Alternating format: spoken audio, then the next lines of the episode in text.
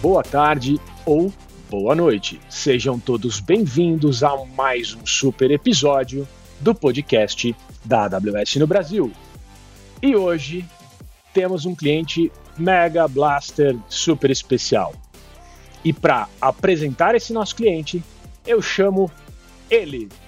Pedro, vem ao nosso microfone e já diga quem é você. Fala Sapata, bom dia, boa tarde, boa noite aí para quem estiver escutando a gente. É, obrigado pelo convite, eu sou Pedro Rosignoli, sou arquiteto de soluções aqui na AWS há pouco mais de dois anos e meio e estamos aqui com, com o pessoal da Acreditas, veio compartilhar um pouco com a gente aí é, um pouco dos aprendizados deles, um pouco das histórias, dos desafios, né? E hoje a gente tem aqui o Bruno e o Rafa, vou chamar eles para se apresentar e aí a gente começa a contar um pouquinho aí dessa história e do que, que eles vêm fazendo. Bruno, Rafa, fiquem à vontade aí. Fala galera, bom, sou o Bruno Rocha, eu sou principal engenheiro aqui na Acreditas, atualmente me resido na Espanha, faço parte da Cristas da Espanha de Valência. É uma honra estar aqui, eu ouço o podcast de vocês desde o primeiro episódio, eu adoro esse podcast, eu, eu comentei com o Sapata que eu conheço ele há muito mais tempo do que ele me conhece, porque eu ouço ele há bastante tempo já no podcast, então, de verdade, é uma honra estar aqui. Bom, prazer galera, salve, sou o Rafael Leonardo, Tô aqui em São Paulo, faço parte da Acreditas há quatro anos e meio, tô com o Bruno no time de Production Engineering. É, putz, obrigado demais pelo convite, acho que uma honra estar aqui com vocês, vocês entregam conteúdo de altíssima qualidade, é, então acompanho vocês também de longa data e boa, vamos que vamos. Topzera demais, topzera demais. E acho que pra gente começar, agora que vocês contaram quem são vocês, né? Rolou uma invejinha boa aqui, né? De, né? Tem um brother que falou que tá na Espanha, blá blá blá, né? né? Não vou comentar nada, né? Verão europeu, né? Deve estar tá curtindo pra caramba. Mas hoje vamos falar de outra coisa, né? Depois a gente fala de, de coisas é, boas da Espanha. É, Pedro, você que trabalha com Acreditas, que a, a, ajuda o nosso cliente nessa jornada de adoção de nuvem. É, eu queria que você contasse um pouquinho do caso, né? Por que, que eles estão aqui? Né? O, que, que, o que, que de fato chamou sua atenção no caso da Acreditas para que a gente falasse assim, pô, vamos saber mais desse, desse caso, vamos entender é, é que tipo de problema que eles estavam resolvendo. Se puder dar uma breve introdução, acho que seria bem bacana. Legal, Sapata. É, eu acho que é, eles conseguiram resolver um, um problema aí que eu vejo muitos outros clientes na mesma situação, né? Eles, é, o, Bruno e o Rafa aqui, eles dedicaram boa parte do tempo deles para é, diminuir ali, né? O tempo de a, a curva de aprendizado e agilizar essa jornada de adaptação do desenvolvedor quando ele entra na Acreditas, né? fazer o desenvolvedor trabalhar mais com o desenvolvimento, com as aplicações e ficar cuidando menos de infra. Né? Então, eu acho que a gente tem vários clientes que é, buscam isso e por isso que, por isso que a gente está conversando com eles hoje aqui. E eu queria escutar um pouquinho do Bruno e do Rafa, é, como que foi os primórdios disso, né? Como que como que você como, como que foram os primeiros passos para vocês é, lidarem aí nessa jornada de, é, de agilidade para os desenvolvedores de vocês? Perfeito, Pedro. Cara, essa é uma ótima pergunta, até para a gente conseguir definir algum contexto. É, bom, desde sempre na Acreditas a gente lida com o Build to Reality, é a famosa frase do Werner Vogels, CTO da Amazon. Então, e a gente sempre se preocupou muito em como fornecer infraestrutura para os devs. Então, como é que a gente conseguiria escalar é, a infraestrutura, o time de infraestrutura, exponencialmente, igual fazemos com os restantes dos times? Então, basicamente, só para dar um pouco de contexto, a gente tinha cerca de 70 tripulantes em tecnologia, mais ou menos. Tripulantes é como a gente se refere às pessoas é, de tecnologia. É, e a gente tinha mais ou menos, se eu não me engano, três pessoas no time de plataforma, tá? Então, naquele momento, a gente entregava infraestrutura é, já com IAC, no nosso caso com Terraform. Então, IAC era sempre uma premissa, não era uma discussão se fazia sentido ou não, sempre foi. Porém, é, com o passar do tempo, a gente viu que existia uma certa fricção entre fornecer a infraestrutura da maneira que a gente fornecia para o desenvolvedor é, e que impactava diretamente no lead time para subir uma aplicação até produção. Então foi a partir daí que a gente começou a repensar um pouco qual era a forma ideal da gente entregar infraestrutura para o desenvolvedor e que acompanhasse esse crescimento exponencial da empresa sem precisar, obviamente, é, de um time muito grande de infraestrutura, plataforma, DevOps ou qualquer outra coisa que, que queira chamar. É, e aí, bom, só complementando o Bruno, acho que é importante, esse é um recorte temporal de 2018. O número de aplicações que a gente tinha na Acreditas também, é, além do time, era de aproximadamente 20 aplicações. A gente já falava de microserviço, a gente já falava de container, e na época o nosso orquestrador era o ECS.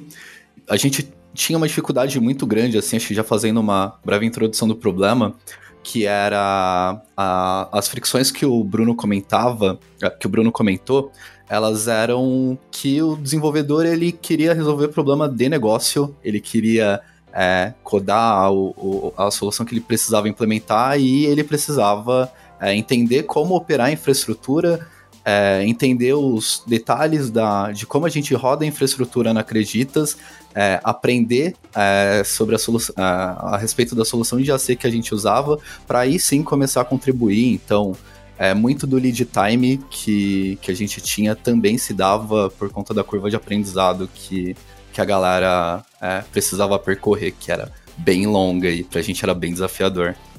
Boa, bem legal, hein, gente? E, e, eu queria escutar um pouquinho mais, assim, é, o Bruno comentou, né? Pô, a gente viu que começou a não dar certo, né? O que a gente estava testando e tinha um, um, uns atritos, né? E eu queria escutar um pouquinho de vocês, assim, como que começou, né? Vocês comentaram um pouquinho de CS, é, e como que vocês foram, é, quais foram as lições aprendidas aí é, que vocês foram desenvolvendo ao longo do, desse tempo, né? Quais foram os aprendizados aí que fizeram vocês ter uma mudança nesses últimos tempos? Perfeito, acho que muito até ligado isso com o que o Rafa falou, é, lead time para a gente era algo muito importante, porque naquele momento, em 2018, nesse recorte temporal, a gente entregava infraestrutura numa média de 12 dias é, com o código já pronto até entrar em produção. Isso, obviamente, não eram 12 dias de, sei lá, executando um apply do Terraform. Não é isso. Era basicamente idas e vindas de Service Desk naquele momento, para que o código fosse revisado, que o código fosse depois aplicado, ou, no, no, no caso, fosse alterado, e contando também com a curva de aprendizado do dev. Então, isso para a gente era muito tempo, e para o crescimento exponencial da empresa, certamente a gente viraria um gargalo em pouquíssimo tempo. Então, quando a gente começou a medir isso, a gente viu que esse talvez não seria o caminho a seguir. Foi aí que a gente começou a repensar um pouquinho na forma como a gente é, entregava a infraestrutura e o que motivaria a gente a escalar de forma exponencial junto com a empresa. Legal. E o que que, o que, que vocês mudaram, né? O que, que vocês passaram a fazer a partir do momento que vocês viram esses desafios aí? Uma, acho que vale comentar, assim, a gente acompanhava bastante um movimento que já estava rolando no mercado é, relacionado à plataforma as a service. Uh, isso, enfim, chamou a nossa atenção, mas acho que há sim, aproximadamente 5, 6 anos atrás, é, as big techs como, é, sei lá, Netflix já começava a falar e a utilizar a Paz em 2017, a Google em 2018, a Vid, uh, o livro do SRE, né? Uh, Spotify, acho que desde 2020. Uh, ah, a gente acompanhou também uh, pessoas como o Hightower, por exemplo, falando em 2017 sobre plataforma como serviço. Aí, em 2020, o State of DevOps do, do Puppet Labs focou bastante em como melhorar a produtividade de times de desenvolvimento e, e evolução de plataforma uh, através da abordagem de plataforma como produto, Uh, e aí, pra gente, isso foi, foi um grande diferencial. Assim, a gente achou que uh, fazia sentido adotar um pass para Acreditas, tirar um pouco da, da carga cognitiva que a gente acabava transferindo para os times de desenvolvimento e embutindo essa lógica em uma plataforma que fosse fácil e, e, e transparente para os times para os desenvolvedores de, de adotarem, de usar no dia a dia. Então, meio que foi essa a, esse foi o caminho que a gente é, acompanhou, é, isso que drivou né, o nosso, o nosso, a nossa decisão, ver que a gente estava seguindo um caminho que vinha dando certo para outras é, companhias de referência e a gente resolveu apostar nisso lá atrás em é, final de 2018, início de 2019. Legal, puxando, puxando um gancho aí do que você comentou sobre, sobre a experiência do desenvolvedor, é, como que funciona um desenvolvedor que entra na Acreditas hoje, né? Como que ele é, vai começar, recebe o login dele e como que funciona para ele começar a usar a plataforma como serviço que vocês criaram? Né? Conta um pouquinho aí dessa jornada, dessa curva de aprendizado aí, se tiverem tempos também, né? Conta um pouquinho para a gente. Perfeito. É, bom, desde o início da concepção do, do produto, da nossa plataforma, a gente sempre pensou em como seria a experiência do desenvolvedor, em todos os aspectos.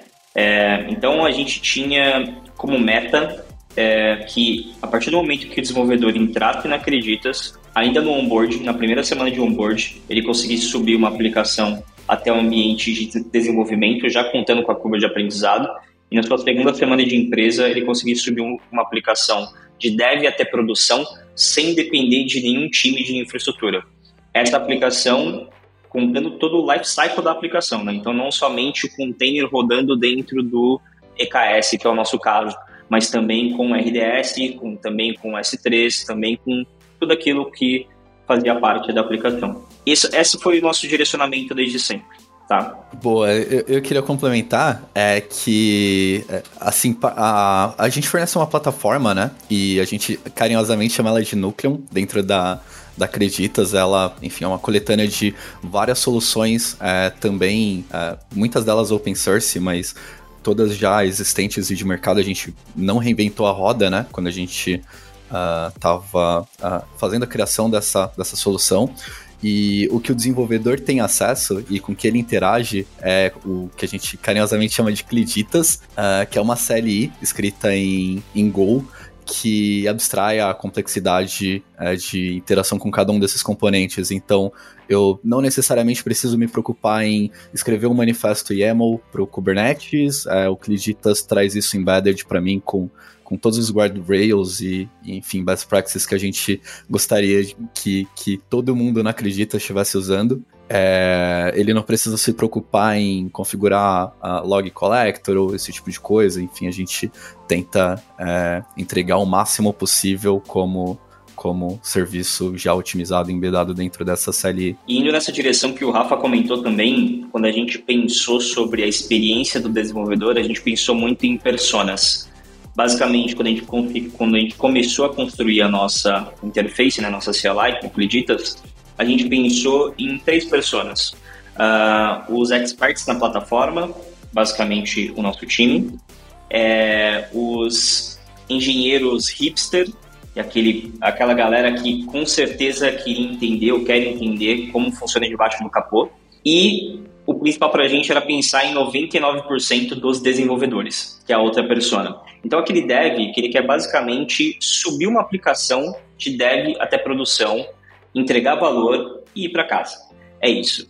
Então, a gente criou esses três perfis justamente para saber lidar com diferentes é, tipos, é, porque muda um pouco a estratégia, tá? Show de bola, cara. É, isso que você comentou é, é interessante, Bruno. Você falou das personas, né? Tem, eu vou fazer uma pergunta espinhosa, cara. Vou fazer uma pergunta espinhosa porque eu sou dev. Dev é coiseira, você tá ligado. Tem, tem, um, tem sempre um, um trade-off, né? Quando a gente fala de criar uma plataforma, de criar abstrações, né?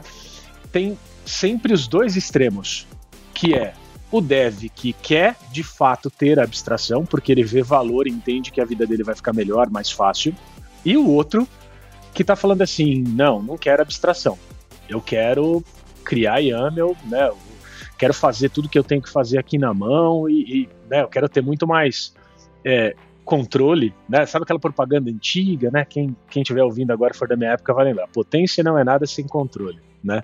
Então eu vejo a abstração como potência, mas tem dev que gosta de ter controle, né? Que gosta de abrir o capô ali, ver como que está acontecendo tudo. É, e aí a minha pergunta espinhosa depois dessa dessa introdução, né? Desse setup é como foi a aceitação dos times de vocês? teve resistência, no sentido de, pô, não vou usar esse treco porque é, não preciso de, um, de uma CLI para abstrair o meu trabalho, ou a galera já viu o valor, saiu usando, queria contribuir. Se você puder contar um pouco para quem está nos ouvindo, é, esse processo, qual foi o segredo que vocês usaram, é importante, porque eu vejo muita, muita gente querendo ir para essa linha. E sempre bate nessa, nessa briga é, de potência ou controle? Né? Se vocês puderem falar um pouco mais aí, seria muito topzera. Perfeito, Sapata. Foi uma ótima pergunta.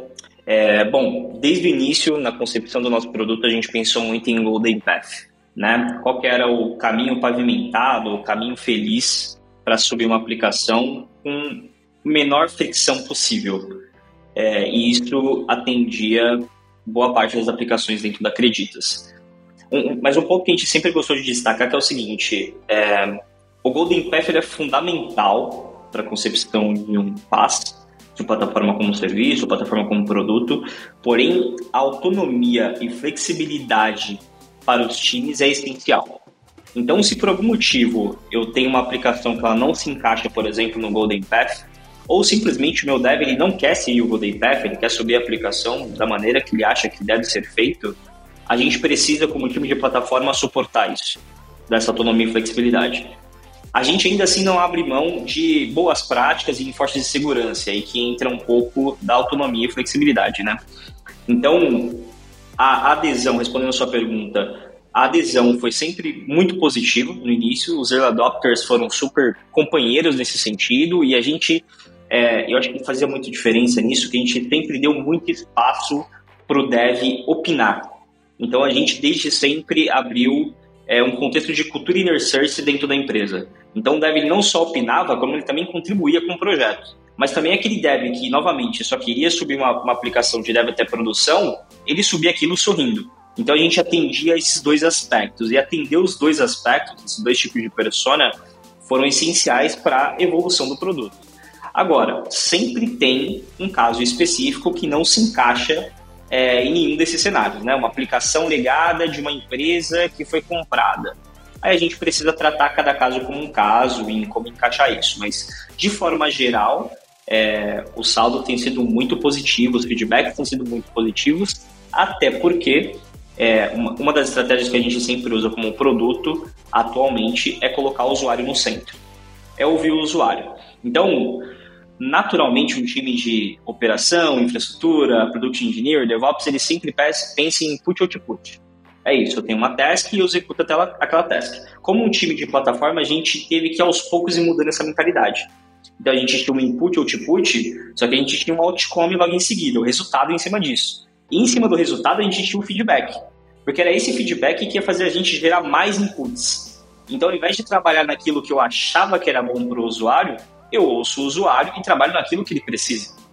E isso gerava um grau de satisfação muito maior do que a gente definir o que era bom ou não. Óbvio que, no início, a gente precisava partir de algum local, né? A gente, bom, é esse problema que a gente quer resolver e a gente vai é, atacar ou a gente vai impactar esse número de desenvolvedores, essa porcentagem aqui. Legal, vamos seguir por esse caminho. O produto vai ficando mais maduro, a gente acaba tendo um ciclo de feedback um pouco maior para gerar esses inputs e todo esse feedback loop em cima do produto. Caramba, Bruno, muito top isso que você comentou, que é utilizar o feedback né, dos seus clientes para poder fazer uma melhoria contínua dentro do teu processo. É, eu vou pedir um minuto da atenção dos nossos ouvintes para um recado super especial. Pessoal, eu sou a Raíssa da AWS e queria fazer um convite especial para vocês. Entre os dias 1 de setembro e 27 de outubro de 2022, vai acontecer o Cloud Experience, que são os nossos eventos regionais sobre cultura cloud do Brasil. Serão sete cidades diferentes e mais de 70 sessões com especialistas sobre o assunto. Ficou interessado? Aí você entra no site aws.amazon.com/pt/events. Events é tipo eventos sem o. E faça sua inscrição. Agora, se você é do futuro e essa data já passou, não se preocupa. Ele acontece todo ano. Então é só entrar no mesmo link e ver se o evento já está disponível. Agora, voltando para a programação original, é com vocês, pessoal. Isso que você comentou faz bastante sentido quando eu né, visito aí os clientes né, nas, aqui nas minhas andanças. É, e, e eu, eu, tento sempre ir lá no Dev, né, aqui hoje na minha posição na, na, na AWS. Eu cuido de uma célula de Developer Acceleration, que é de fato acelerar a adoção de nuvem, falando com o dev, e uma coisa que os devs reclamam muito. Eles chegam e falam assim: ah, meu, putz, os caras cara de plataforma aí, né, ou centro de excelência, os caras ficam inventando um monte de regras, os caras baixam os decretos aqui e a gente não consegue trabalhar. Né? Então é, é a reclamação clássica. E aí, isso que você comentou, de certa forma, endereça a reclamação dos caras, né? Que assim, não é só chegar e falar assim, ó, é assim que vai fazer e, né, dar seus pulos. É, vamos fazer junto. É, vem fazer parte, vem construir comigo, né? Me fala o que você precisa para trabalhar melhor, que juntos, né, nós vamos criar algo que resolve não só a sua dor, mas a dor do negócio, né? Porque por trás existem os clientes de vocês, né? O objetivo ele é único. Né? A gente não cria software porque a gente quer ficar usando CPU e memória. Né? A gente cria software para resolver algum tipo de problema, endereçar alguma necessidade de negócio. E isso que você comentou fez muito sentido para mim, que é não vamos baixar o decreto das regras. É vamos fazer junto, vamos entender como a gente gera valor para todo mundo. Né? E, e, e, já conectando com, com, uma, outra, uma outra dúvida que o Pedro vai trazer para a gente aqui, que eu estou vendo ele desesperado. Para vocês que estão só ouvindo, o Pedro tá se batendo, ele acendeu e apagou a luz, ele tá abanando a mão, ele tá desesperado. Porque uma, coisa que a gente sempre fala tem a ver com guardrail, né? Então, Pedro, calma, relaxa, bora lá. Fala disso que você quer falar. Manda ver. Eu já falei diversas vezes com o Bruno e com o Rafa aí, a AWS trata a segurança como prioridade máxima, né? E você mencionou segurança, né, ao longo dessa explicação aí de trazer o dev junto e tudo mais. Eu queria entender como que o Nucleum, por meio do Cliditas, dá liberdade para o desenvolvedor criar, mas ao mesmo tempo não dá liberdade para ele criar recursos de uma maneira insegura. Né? Como que vocês fazem esse controle? Né? Como que vocês pesam isso para o desenvolvedor? Cara, legal, legal, excelente pergunta. Putz, a gente, a, a, gente sempre usou IAC, né? Como, como a gente comentou lá na abertura e tal. E um grande desafio pra gente quando a gente usava IAC era introduzir guardrails, segurança, é, compliance check e etc. em código distribuído. Código distribuído em pipelines não padronizadas, é, cada time, né, e o build run it era responsável é, pela sua própria é, pela sua própria infraestrutura, a gente atuava num papel mais de, cons é, mais de consultores internos. É, isso traz um desafio muito grande para a gente. A forma que a gente, enfim, acabou é, abordando esse assunto no Nucleum é o Nucleum é a nossa forma, é, é o nosso recurso para gerenciar a infraestrutura. Então, através do Nucleum, a gente consegue trazer para perto do, do desenvolvedor, da desenvolvedora, uh, recursos e, e, compliance checks, guardrails, etc., que vão uh, garantir que, que a gente não está expondo um bucket público para a internet ou coisas nesse sentido. Então, a gente até, enfim, uh, quando o desenvolvedor precisa criar um recurso adicional à aplicação dele, como um S3, por exemplo, a gente faz isso através de DLCs, é, que é inclusive uma alusão aos videogames. É...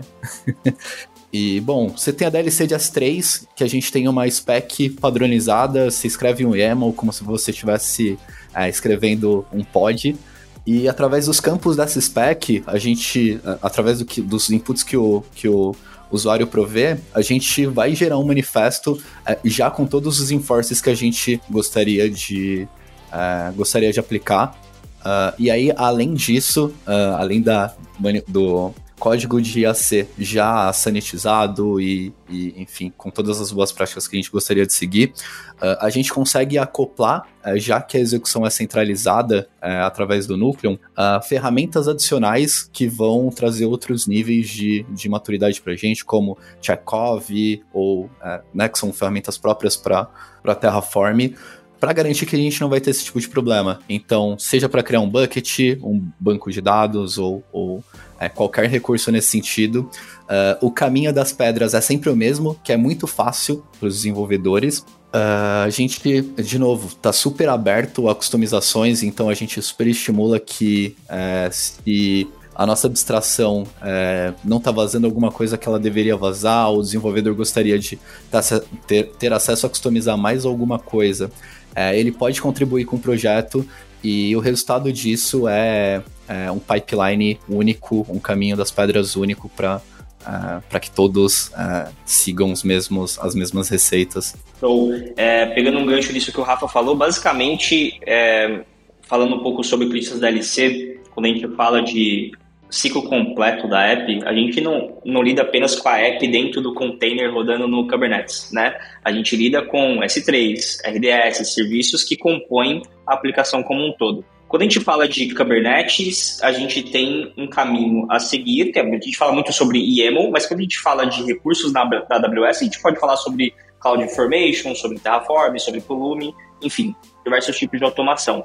O que a gente garantiu de fazer com o Nucleum, que é, são todas essas junção de, de ferramentas que a gente compõe é, o nosso produto e o Cliditas, é, se a gente não quer um Terraform, por exemplo, que exponha um bucket público ou que suba um RDS sem criptografia, a gente não entrega o Terraform para o dev. Simples assim. Então a gente tem um módulo que define nossos enforces, define nossas boas práticas e a gente entrega isso através do nosso CLI. E esse CLI, basicamente, o que o dev precisa fazer é escrever um YAML pequenininho, de cinco linhas, e com esse YAML ele é interpretado e roda um Terraform por baixo do capô dentro do Kubernetes. Então, basicamente, a gente cria essas abstrações e, novamente, a gente dá essa autonomia e flexibilidade para o dev dizer, por exemplo, que ele quer uma instância é, R5 extra large, por exemplo, mas é, a gente garante que o disco daquela instância, por exemplo, vai ser criptografado através do nosso módulo, e isso é um enforce não configurável, por exemplo. Então a gente tenta muito daquele trade-off de segurança, risco e flexibilidade. A gente sempre fica dosando, né, enquanto é, mais segurança, menos risco, menos flexibilidade e o inverso também. A gente procura sempre coletar o feedback dos desenvolvedores para saber o quanto que a gente está, os nossos enforces estão sendo úteis ou estão travando o ciclo de desenvolvimento. E acho que esse feedback é sempre muito importante. Cara, topzera. Bom, eu, eu adorei a, o, o, paralelo né, com a ideia do, do, do DLC, dos jogos e tudo mais. A galera que sempre nos ouve, está acostumado com piadas ruins, né? Eu sempre faço piadas ruins, vou fazer mais uma, né? Já que estamos falando de jogos, qual é a próxima fase do Cliditas? Cara, a gente tem é, muita coisa legal ainda para ser feita. Eu acho que uma delas é o que a gente chama de Cliditas WTF, que é o Cliditas WTF. Que é basicamente assim: eu tô com um problema em mãos eu não sei o que fazer, eu não sei nem por onde começar. Acredita o WTF vai trazer para você todas as informações da sua app, do que você precisa. Ah, pô, eu preciso aprender a ser lá e tal para conseguir pegar o log específico ou saber qual que é a minha, a minha connection string de banco de dados. O Creditas WTF vai trazer tudo isso pronto para você e a partir dali você pode continuar utilizando o Creditas para ou escalar sua app ou fazer um troubleshoot um pouco mais aprofundado. Então, esse é um exemplo de feature que a gente quer trazer para o Creditas muito em breve. Cara, adoro os nomes, cara, genial. É, é, é muito isso. Cara, topzera. Pessoal, estamos chegando muito próximos ao final deste nosso super episódio, que para você que nos visitou aqui no Summit em São Paulo no ano de 2022. Essa é a sequência do papo super bacana que nós tivemos aqui. E eu queria abrir para vocês considerações finais de todos vocês. Começando por você, Pedro. Manda as considerações finais. Valeu, Sapata. Eu só tenho, só tenho a agradecer aí você pelo convite. Acho que a ideia de, de ter um podcast pós-summit, né, para o pessoal que participou é, foi muito boa. O pessoal conseguiu dar mais detalhes, mais informações aqui do que eles têm construído e trabalhado. Agradecer o tempo aí do Bruno e do Rafa em compartilhar todos os desafios que eles têm passado aí. É, e dizer para continuar contando comigo aí. Não os abandonarei, abandonarei, abandonarei. Ixi, vai, travei aqui. Estarei com vocês continuarei com vocês é, por um bom tempo aí e continuem contando comigo. Obrigadão pelo tempo de vocês aí, pessoal. A parte mais legal é que essa engasgada dele a gente não vai cortar. Beleza, editor? Não corta a engasgada. Pode deixar que ficou muito, muito legal. Bruno, Rafa, considerações finais. É aquele momento que você pode fazer o, o, o jabá, você fala que está contratando, você pode fazer o que vocês quiserem agora. Bora lá. Boa. É, bom, primeiro eu queria dar uma dica para quem está pensando em plataforma como produto. Assim, eu acho que o grande ponto é pense em Golden Path, acho que isso é muito importante, e não reinvente a roda. O Well Architected Framework está aí, é, 12 Factor App está aí, se baseie em frameworks consolidados para construir sua plataforma, acho que isso é muito importante, não reinvente a roda. E para você que curtiu é, o Núcleo Eucliditas, para você que curtiu o episódio, para você que não quer ter dor de cabeça para colocar sua app em produção e que quer resolver uns problemas muito fodas e que vão ajudar a, que, que vão gerar um baita impacto social e vão, vai ajudar a mudar a vida dos brasileiros. É, a gente está com uma série de vagas abertas na Acreditas, então, bom, fica à vontade é, para dar uma olhada lá no LinkedIn, ou então é, careers.creditas.com. É, e se você quer fazer parte também do time de plataforma da Acreditas e ajudar a gente a construir o núcleo, dá uma conferida lá que, bom, a gente está com muita vaga. Queria fazer um comentário que o Rafa ele é muito internacional, mas também existe o vagas.creditas.com.br, tá? Vocês podem acessar também. É, tem muita vaga legal, como ele disse. O nosso time é incrível. Acho que pô, vai ser um super prazer é, ter vocês no time. Show de bola, pessoal. Queria muito, muito, muito agradecer todos vocês que ficaram com a gente até aqui.